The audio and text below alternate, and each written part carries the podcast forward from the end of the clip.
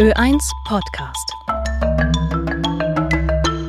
In Ihrem Büro in Konstanz am Bodensee darf ich nun Veronika Fischer begrüßen. Ja, hallo. Freue mich sehr auf das Gespräch. Frau Fischer, Sie haben Literatur und Philosophie in Berlin und Konstanz studiert. Die schon geplante Dissertation zum modernen Liebesbegriff haben Sie nun umgeschrieben zu einem Essay für die Reihe Übermorgen des Verlags Kremeyer und Scheriau. Liebe lautet schlicht und einfach der Titel des in Barbie Pink gehaltenen Buchs, das sich sowohl als Hommage an als auch als Abrechnung mit der Liebe versteht. Eine kurze, einheitliche Definition von Liebe gibt es nicht. Der Begriff wird dermaßen beliebig gebraucht, dass er alles und nichts meinen kann. Daher beginnen Sie, Frau Fischer, Ihr Buch mit einer Recherche des Begriffs in unserer Kulturgeschichte. Lange Zeit wurden Ehen ja arrangiert, bis sich mit dem Roman Julie oder die neue Eloise, den Jean-Jacques Rousseau 1761 veröffentlicht hat, vieles, ja fast alles geändert hat. Dieses Buch über eine romantische Liebe hat einen Umschwung im Denken in Gang gesetzt. Plötzlich war das Ideal der romantischen Liebe in der Welt. Also Rousseau hatte quasi die Idee, dass man Liebe nicht mehr als Ergebnis der Ehe betrachtet, sondern als Grund, eine Ehe einzugehen. Und das war damals sehr neu, weil davor wurden Ehen einfach sehr pragmatisch geschlossen, um ähm, Länder und Güter und Besitztümer zu verwalten und weiterzugeben. Und ähm, wenn das gut funktioniert hat, konnte Liebe eben in einer Ehe wachsen oftmals aber natürlich auch nicht. Und Rousseau hat dann diesen Roman geschrieben, der eigentlich um so ein Hin- und Herspiel geht. Also die zwei Menschen ähm, lieben sich, aber kommen gar nicht zueinander und sterben dann eines tragischen Todes, ohne, ohne jemals eine Beziehung geführt zu haben. Aber die Frage bleibt eben offen, was wäre passiert, wenn diese zwei aus Liebe geheiratet hätten? Und das Buch wurde der Bestseller damals. Also es konnte gar nicht so schnell gedruckt werden, wie es gelesen wurde. Die Buchhändler haben das zum Teil stundenweise verliehen, weil es so eingeschlagen ist und die Leute in totale Wallungen versetzt hat und eine Lesesucht hat begonnen, die von ganz vielen als sehr gefährlich gesehen wurde, weil natürlich die Ehe gefährdet war dadurch. Jetzt sagen Sie, Frau Fischer, dass wir da schon beim Kern des Problems wären. Die Idee, dass zwei Menschen ihr Leben miteinander teilen und romantische Gefühle füreinander empfinden, die habe sich seither nämlich gar nicht weiterentwickelt. Es ist, schreiben Sie, als würden wir in einer historischen Pferdekutsche auf einer Autobahn fahren. Ja, genau. Wenn wir uns also diese Geschichte anschauen, dann merken wir, dass wir immer noch dieses Bild haben, dass zwei Menschen sich verlieben und ähm, zusammenkommen und vielleicht heiraten oder auch unverheiratet zusammenbleiben können, aber eben alles füreinander sind, Seelenverwandte, Freundinnen und Freunde, Erotik miteinander teilen, sich zur Seite stehen mit Rat und Tat. Und ähm, ja, das halte ich für ziemlich überstrapaziert und ja, nicht sehr erfolgsversprechend weil es einfach sehr viel ist, so eine Erwartungshaltung an einen Menschen zu richten. Und wenn wir uns eben anschauen, wie sich die Welt verändert hat seit äh, dem 18. Jahrhundert durch die Industrialisierung und die Globalisierung, die Digitalisierung, dann ist es geradezu absurd, dass sich unser Liebesbegriff einfach nicht verändert hat und dort stehen geblieben ist. Eine Modernisierung der Liebe ist also längst überfällig. Das haben sich aber doch schon in den 1960er Jahren auch die Hippies gedacht, die freie Liebe propagiert haben. Auf längere Sicht erfolgreich war das nicht. Es war auf jeden Fall erfolgreich, weil dadurch ganz viel ähm, aufgebrochen wurde und ganz viele neue Ideen kamen.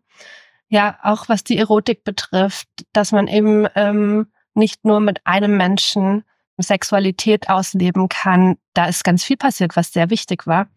Aber es war immer noch die Idee, dass Liebe sich auf Personen bezieht oder auf eine Person bezieht oder mehrere Personen hintereinander, was ja die meisten Menschen von uns heutzutage leben, ist diese serielle Monogamie, dass wir zwar mit einem Menschen zusammen sind, aber dafür mehrere Beziehungen im Leben hintereinander führen. Und ähm, mein Anspruch an die Liebe ist es einfach, dass man den Begriff noch weiter öffnet und nicht nur an Personen denkt, wenn man an Liebe denkt, sondern auch an ganz andere Bereiche.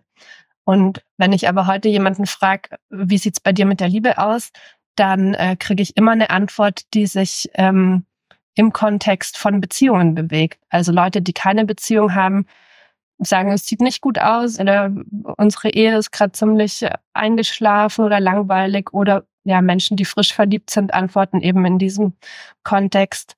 Aber Liebe kann so viel mehr sein und wenn man den Blick öffnet und ähm, das Feld weitet, findet man ganz viel Liebe im eigenen Leben und im Alltag. Das heißt, von einer Liebesbeziehung erwarten wir uns vollkommenes Glück. Sie wird als Erlösung angesehen, als Befreiung und Heilung. Jetzt haben viele dann schon die Erfahrung gemacht, dass das so nicht ganz funktioniert. Und manche pfeifen dann auf einen weiteren Partner und heiraten ganz in Weiß sich selbst. Ist das, Frau Fischer, ein Fortschritt oder nur kurios? Es ist definitiv kurios. Es gibt auch Menschen, die ähm, ihren Golden Retriever heiraten oder eine Frau hat den Eiffelturm geheiratet. Ähm, es gibt Menschen, die mit ähm, Chatbots zusammenleben, die sich nur auf ihrem Handy befinden. Also es gibt die verschiedensten Formen und ähm, Bilder von Liebe in unserer Gesellschaft. Und äh, also ich möchte da gar nicht wertend sein. Ich finde, wenn jemand glücklich ist in so einem Konzept, ist das vollkommen super. Aber wenn jemand Frust verspürt in der Liebe, dann gilt es natürlich zu reflektieren und drüber nachzudenken. Erich Fromm hat mit seinem Buch Die Kunst des Liebens ja die Idee propagiert, dass man das Lieben erlernen kann. Sie selbst betreiben auch einen Liebesbrief-Service, stellen also eine gewisse Hilfestellung äh, als Dienstleistung parat. Haben so gesehen diejenigen, deren Beziehung gescheitert ist, sich dann nicht genug angestrengt beim Lernen des Liebens?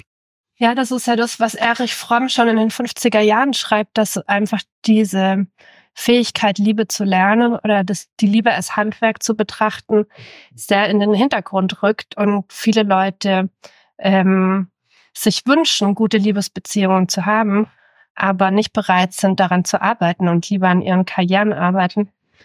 Ja, und wenig in die Liebe investieren. Von daher können wir da sehr gut ähm, achtsam sein und lernen und uns verbessern. Jetzt haben die Bücher Salz auf unserer Haut und die Trilogie Shades of Grey die Erotik bzw. den Sex in den Mittelpunkt der Liebe gestellt. Mittlerweile ist Pornografie digital auch für Minderjährige relativ leicht verfügbar. Was bewirkt denn Ihrer Meinung nach die gestiegene Bedeutung des Sex oder die größere Präsenz des Sex für Liebesbeziehungen? Erhöht das den Stresslevel zusätzlich? Ja, definitiv. Also ich finde es ganz beunruhigend zu sehen, dass schon Kinder Zugriff auf pornografische Darstellungen haben und das Internet eben alles Mögliche bereithält, total ungefiltert.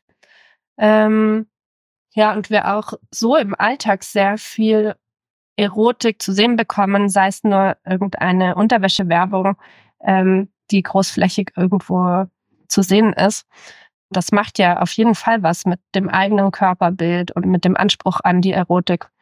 Und ich glaube, es bringt uns einfach weit weg von uns selbst und von unserem eigenen Körpergefühl und von unserem eigenen Körperempfinden. Und äh, das wiederum ist grundlegend für eine gute Erotik und für gute Beziehungen, dass man sich selbst spürt und bei sich selbst ist und auch mit sich selbst zufrieden ist. Über die Liebe zu sprechen ist immer ein politischer Akt, heißt es an einer Stelle in Ihrem Buch.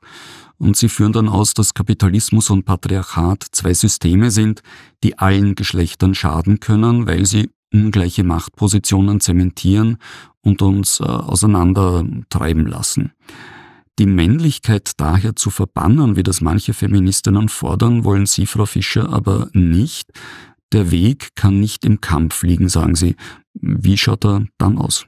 Ja, der Weg liegt definitiv in der Liebe und in der liebevollen Vereinigung. Und ich halte es für ganz ähm, grundsätzlich falsch, Dinge auszuschließen und Dinge weghaben zu wollen und ja in die Trennung zu gehen, sondern ich finde, man muss in die Verbindung gehen, was jetzt nicht heißt, dass es nur Männer- und Frauenbeziehungen geben soll. Ganz im Gegenteil. Also ich finde, das Männliche und das Weibliche muss gleichberechtigt in der Gesellschaft bestehen können und jeder und jede äh, muss die Wahl haben, wie man sich positionieren möchte. Aber da ist natürlich noch sehr viel Luft nach oben und das Patriarchat hat gerade uns Frauen ähm, sehr zurückgeworfen und wir müssen uns die Positionen wieder zurückerobern und ähm, ja, uns neu aufstellen. Aber das funktioniert nicht, wenn wir einfach nur versuchen, wie Männer zu sein, sondern wir müssen das äh, Weibliche wieder stark machen und weibliche Qualitäten wieder nach vorne bringen. Und ja, dann wieder in ein gutes Zusammenspiel. Unser Liebesbegriff ist also nicht nur überaltet, äh, sondern auch überlastet. Wir bürden dem Objekt unserer Liebe zu viel auf. Und äh, die Mission, die es zu erfüllen gilt, bezeichnen sie als Unlearning and Relearning Love. Und dazu, so schreiben Sie, Frau Fischer, ähm, hilft es auch schon mal, wenn man das Verlieben vom Lieben trennt. Was genau bringt das an Erleichterung? Ja, also das Paradox in den Geschichten, die wir zu sehen bekommen, ist ja, dass sie meistens nur vom Verlieben erzählen. Also wenn wir uns Hollywood-Komödien anschauen oder Walt Disney-Filme, die ja sehr viel über die Liebe berichten oder sie nennen es Liebe, aber es ist meistens nur das Verliebtsein, das gezeigt wird. Und das sind natürlich ähm, sehr aufregende und wilde und wunderbare Geschichten mit viel Magie und ja, guter Stoff fürs Kino und äh, guter Stoff für Geschichten. Aber was passiert, wenn wirklich Liebe entsteht, also wenn der Prozess des Verliebtseins abgeschlossen ist, da enden die meisten Geschichten. Also meistens endet das ja mit dem ersten Kuss oder mit der Hochzeit oder wenn das Paar sich eben gefunden hat und zusammen ist. Und wie ein Paar seinen Alltag gestaltet und wie es gut zusammen ist und wie es Krisen überwindet, darüber gibt es dann sehr wenig Erzählungen, sehr wenig Geschichten. Das heißt, was wir über die vermeintliche Liebe lernen, ist eigentlich die Verliebtheit, die ist omnipräsent. Und wenn wir dann selbst in Liebesbeziehungen sind, dann wundern wir uns, warum es bei uns nicht mehr so aufregend und wild und abenteuerlich ist, wie ähm, in dem tollen Film, den wir uns gestern Abend angeschaut haben. Und dann kann natürlich sehr leichten Frust entstehen, weil man denkt, äh, bei allen anderen läuft es ja total toll, nur bei uns funktioniert es nicht. Nachdem Sie den Liebesbegriff in Ihrem Buch auseinandergenommen haben, Frau Fischer, setzen Sie ihn am Ende in Form eines Reality-Checks wieder zusammen, und zwar neu. Das äh, ökonomische Denken ist Bestandteil von Liebesbeziehungen. Nicht umsonst spricht man von seinem Marktwert, den man auf Datings-App dann auch äh, überprüfen kann heutzutage. Muss man sich mit dieser Ökonomie des Überflusses arrangieren oder kann man diese Ökonomie auch überwinden? Kurz gefragt, ist das Ziel, statt mit einer Pferdekutsche dann mit einem Porsche auf der Autobahn unterwegs zu sein oder lieber zu zweit über Feldwege zu reiten? Na, also was ich in meinem Buch im letzten Kapitel anbiete, ist kein Ratgeber und keine Lösung, die für alle passt, sondern eine Einladung, dass der Leser oder die Leserin für sich selbst überprüft, was bedeutet Liebe denn für mich persönlich? Und dann kann man sich auch aussuchen. Bin ich eher der Typ, der barfuß über den Feldweg läuft oder sitze ich lieber im Porsche und braus über die Autobahn? Und dementsprechend kann man natürlich den Liebesbegriff dann beliebig anpassen. Aber die Liebe ist so individuell, dass es nicht möglich ist, da einen einheitlichen Ratschlag zu geben, sondern es erfordert einfach Arbeit und Reflexion, um zu wissen, was meine ich, wenn ich Liebe sage. Liebe, dieser Essay von Veronika Fischer ist im Verlag Kremeyer und Scherer erschienen. Herzlichen Dank für das Gespräch. Ja, vielen Dank Ihnen.